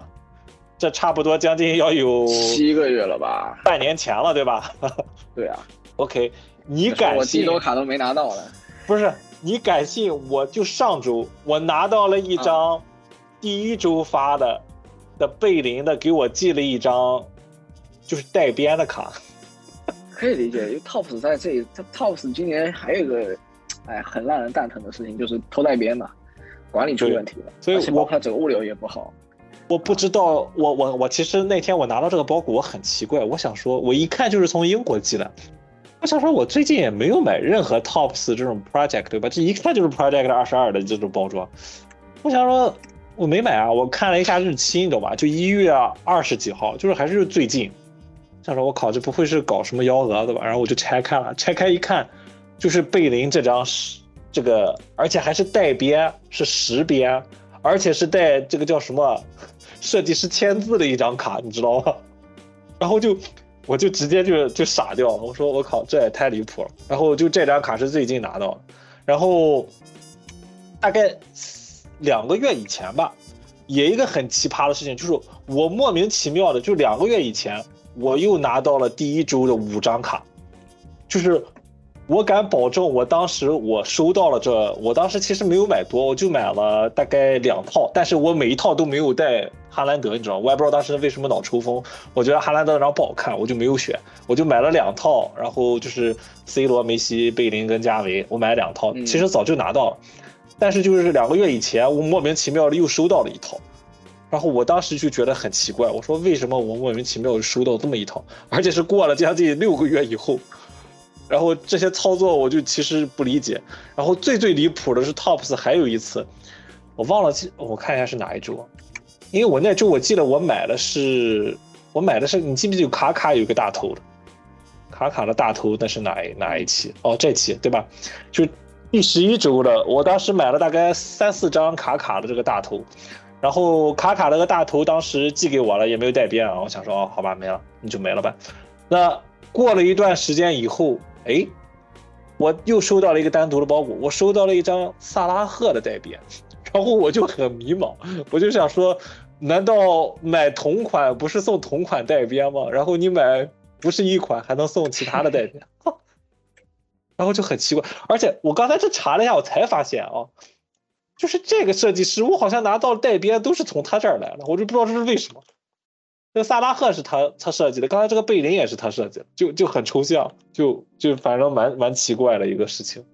嗯，反正就是这是 Tops 去年这个系列哦。除了刚才这个二十二以外，你三呃那个叫什么欧冠三十周年，其实我也有类似的情况，就是买过了普卡，就是过了很久很久很久。就不知道某一天脑抽风就寄了我一张，可能我 N 久之前买了一张，给了我一张带边，就我感觉就整个还是就是 call back 到我们之前讨论过 Tops 这个带边了这个，包括他，我不知道是他内部是搞鬼啊，还是后面他发现有问题了，他补发给就是可能这些本来是属于其他买家的，然后被私吞掉的这些卡，嗯，其实这件事情。我我至今也没有一个反正完整的答案，能能归结出到底是因为什么，但是就是蛮奇怪的一个现象，就是，哎，这我觉得还是管理问题。今年这个这个事情真的被骂死，而且包括之前那个我们朋友不是买买那么多，对，呃，买那么多第一周，结果被 Tops 退单了嘛，Tops 直接说没了，就这个事情其实也挺不太好干，呃，但至少至少说明这个东西。挺好的，挺好的。对，就其实这些系列，其实这个卡，我不知道听的观众或者看的观众有没有实体摸到这个卡。其实这个卡设计确实没问题，是厚卡，但是大家喜欢的这种有保保实感，对吧？安全感的这种感觉。嗯，其实我后来我是真觉得，我觉得这些卡，如果有朝一日你能见到这些球星，我觉得你这个卡特别适合，就是给球员在背后签的。就我觉得这个卡。呃，而且这个卡的卡质也是那种特别吸水的性的那种感觉，就你让球员签在后面这一张卡，我觉得收藏起来确实也是挺有价值的。嗯，对，嗯，看画至少看画方面质感是很不错的。对，而且也比较适合拍照吧。我觉得拍照拍出来这些卡应该蛮好看的。现在是不是还没有出阿德耶米的这个？要有，哎你肯定每周都在看，他上榜之前队友都 出了，我我他就他就他不出，我特。我觉得应该是会有了。我觉得我要我估计出了你肯定会冲。嗯，再给你出个多特皮的，搞不好再给你。只能抽多特皮，我也只抽多特皮了。现在红牛皮就抽抽新秀了，不可能抽别的。哎，你觉得不一定会出？我感觉还有可能会出这个。会，我觉得他最好会。我想他他他多特队友好多都出了，他干嘛不出？对啊，我觉得其实还是挺期待的。看吧，我觉得应该这个系列还是会再延至少延续个一个月吧。我觉得每周其实还是都挺期待这个。呃，那说完这两个，我觉得可能最后再拾遗另外一个吧。那。作为 TOPS 的另外一个整活，那 Lost Rookie 你怎么看，囧哥？Lost Rookie 算经典系列了，这个怎么说呢？我觉得蛮鸡肋的吧。我觉得它更大的意义就是带来一些之前根本不会签字的老人，对吧？没想到 TOPS 有范佩西签字，TOPS 有一些之前一些很奇怪的，包括之前这周错误宣传的卡服，这可是多久没有签过出过签字的人啊？啊，是，对吧？这 Lost Rookie 更多就是满足这些。啊，玩老人的就享受老人的卡迷的一个 愿望吧，对吧？嗯嗯，而且目前价格看起来也不错。对，就是这个，其实这个系列你要硬说也不是今年的一个新系列了，对吧？其实对，呃，最早的一批应该是二零年吧？对，这这是最早的那一批的这个 Lost Rookie，那今年就等这不知道怎么讲了，又重新把这个系列又拾起来了，也算是延续了。对，今年比较比较比较最惊喜的就是大罗签字回来了，对吧？嗯，大罗的全签版本。对，这个大罗的全签确实是，哎，蛮经典的。哎，我也知道，其实这个系列也是有人在收普卡了，就是也可以想象，其实也是蛮受欢迎的一个系列，不然的话，是是是，也不会大家去做质感都很老嘛，会有一点。WCCF 那种老卡的感觉哈，就是前几年那个时候，Mega Crack 还有 WCCF 那种老卡的感觉，所以我觉得还蛮不错的啊。对，我觉得这个系列可能更符合，就是怎么讲，像八零后，像我这一代，可能在往往前的一些老卡迷的，因为毕竟我我其实有之前有聊跟一个朋友他收卡嘛，我也聊到过，其实他也是八零后吧，比我还还大一点点。呃，就八五后嘛，那他跟我讲说，他看到这些卡就是特别有亲切感，对吧？因为毕竟那个年代的一些球员，可能不像我们现在一些呃新秀啊，包括这些二三十岁这些球员，嘛其实已经不是这个时代了，对吧？那肯定大家有一些时代感的投射，所以这个系列其实呃怎么讲？从历史的角度来讲，确实是能唤起一批老球迷的一些。回忆吧，对吧？算是回忆杀系列。嗯，那我们又把 Tops 的这个系列示意了一下。呃，那囧哥，你有没有觉得其他可以再讨论或者我们再补充呢？包括帕尼尼那边有没有什么系列，我们可以再单独拿出来跟大家聊一下呢？毕竟去年的系列其实对帕尼系列，有些我们要讲了，实际上其实都讲差，之前几期节目都讲差不多了嘛，就是嗯，大真金回归，这个就没什么好说了。然后对于去年来说，帕尼还有个大问题就是交换版一直都换不回来，然后然后换成积分嘛，来去换积分包，哎，这是一个非常大的一个点。对，这个大灯就是也能也能从侧面表现出帕尼尼好像确实没有留什么后路，也开始摆烂，或者说就觉得说 姿态也蛮高，这个大家要就是反正也是今年说还是那句话，交换版尽量别买，风险还是比较大。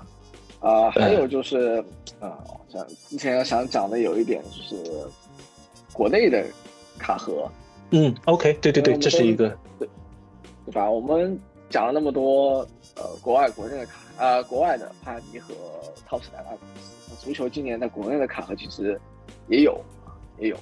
首先先讲两个正规的，第一个就是范斯猫，范斯猫他拿了他拿了阿根廷队的版权。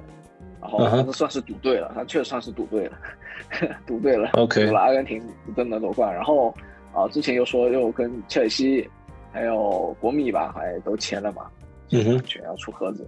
就以现在目前出的这个，呃，他的这个阿根廷队阿根廷队对和这个系列啊，也是大家觉得喜忧参半嘛。喜的是他确实有小蜘蛛的签字，而且有小蜘蛛亲签的这个视频，对吧？忧的呢，就是梅西所谓交换版交换回来之后，这个梅西的这个签字啊，让，大家觉得很觉得很持怀疑态度吧？啊，这样我也不敢说的很死啊，反正就是蛮有这是个笔的问题，我感觉也是一个问题，就为什么选这么厚的笔？呃，不只是笔的问题啊，包括这个写法出奇的统一、出奇的干净等等等等，对比过往梅西在各家其他家的，包括利弗，包括啊陶斯帕尼尼他签字的样子，所以大家会觉得说，啊外面觉得有点很奇怪啊。我先说很奇怪，我也不说死，反正蛮奇怪的。包括也没有任何的梅西签字的视频啊，或者说任何证明这样的，就是只有一个版权啊，所以大家会觉得说蛮怪啊，这是第一个事情。啊，对啊，然后吐的设计就见仁见智，但是吐槽的人蛮多的啊，啊，嗯，两回事。啊，这个就是啊，范斯猫那边的问题。然后我觉得做的比较好的是打卡，啊，打卡今年是，对，也是签了几家，签了几个俱乐部嘛，除除了西班牙人，啊，法兰克福，以及呃曼城，还有曼城，曼城还有还有要。还有洛库森嘛，药厂。对，首先这些首先签就很对，而且他很聪明一点，所以他设计师在线的我是蛮喜欢。第二就是他做的很对一点，就是他其实有像之前你说那个 in case 那个意思，他会把他的卡都拿去 PSA 鉴定完回来。对，他其实就是在国内大家对于国内卡的卡盒信任度不高的情况下，他选择先去找 PSA 做完评级之后再售卖，啊，来加强他的这个权威性。啊，来保证说我不仅是有俱乐部版权加持，而且我是经过权威，那个就是很有市场，这个 PSA 这个老大哥呃帮我鉴定过的，所以是肯定没有问题啊。所以这点我觉得还是不错，他这个思路是对的。嗯哼，啊，包括它的发售价也比范斯蒙的阿根廷队很亲民太多了。你现在卡到好像大部分卡盒甚至半价都能买到，虽然说市场好像是这样，但是我觉得对自己拆盒收藏还是不错的。啊，嗯，这个这边国内，嗯。这边其实我们我之前有关注过，他这个卡其实也不便宜，说心里话，这一盒。是啊，但但怎么说，我觉得还可以吧，就至少价格也没有特别离谱啊，和你买一个 TOPS 和帕尼卡盒还是便宜一点的，原价一千一千二吧，对吧？现在可能能卡到二级市场，甚至可能也就几百块钱啊，几百块钱自己插一个带 PSA 认证的。俱乐部盒子，如果你是俱乐部球迷的话，我觉得还是不错的。嗯，对他这个其实怎么讲，也也算是逐步扩展，就是所谓国内市场份额。我不知道国外的这些听众或者是国外这些卡卡店有没有听过这些系列，但是其实也算是一个比较正规性的，对吧？我记得当时最早不是打卡，当时还出过那个叫什么？呃，多特的盒对吧？我记得当时多特也是有交换版的，金币吧，当时很帅，多特的金币，对卡签，桑乔、哈兰德那些真的很不错，还有贝林，所以达卡这家公司我觉得还可以，还行。发斯猫就不知道他这个后面怎么搞了，但目前来看，找阿根廷这个卡盒。找对，没有想象的对，想象的没有想象那么好。就确实设计吧，我觉得我感觉设计感，我觉得可能打卡比 fans 猫那个设计可能更好一点。fans 猫那个设计就感觉有点想学，但学不来，只学皮毛那种感觉。对，对，这边也是给大家补充了一下呃，我们上一期节目有一些漏掉，或者是我们有拿出来单独讲了一些系列，给大家做一个拾遗吧。反正，呃，今年我觉得可能系列会越来越多。我觉得到时候可能再来年再回顾一下，可能会发现二三年比二二年更夸张。行，那就不录到这儿了呗。呃，感谢囧哥，今天我们又聊了将近两个小时，希望。呃，大家喜欢或者有什么意见评论，给我们在留言区给我们留言，我们都能看得到啊。如果有其他想要问的，也可以私信我们，然后私信我和囧哥都可以啊。那感谢囧哥今天给我们的录制，我们跟大家说拜拜吧。嗯，拜拜各位。嗯哼。本期博卡青年 Port Card 就聊到这里吧。对球队的热爱永无止境，也对球星卡收藏极度狂热。希望在这条不归路上，我们可以一直走下去。最后，麻烦大家喜欢我们的内容的话，关注分享我们的播客。追寻爱好的路上，感谢你我的陪伴。如果你有想听到任何有关于足球球星卡的内容或者问题，欢迎大家在客户端下方评论留言，我们会认真阅读每一条留言，并会参考在之后的节目中为大家尽可能的带来相关的内容。谢谢大家，祝大家在收藏的路上收获满满，Peace out。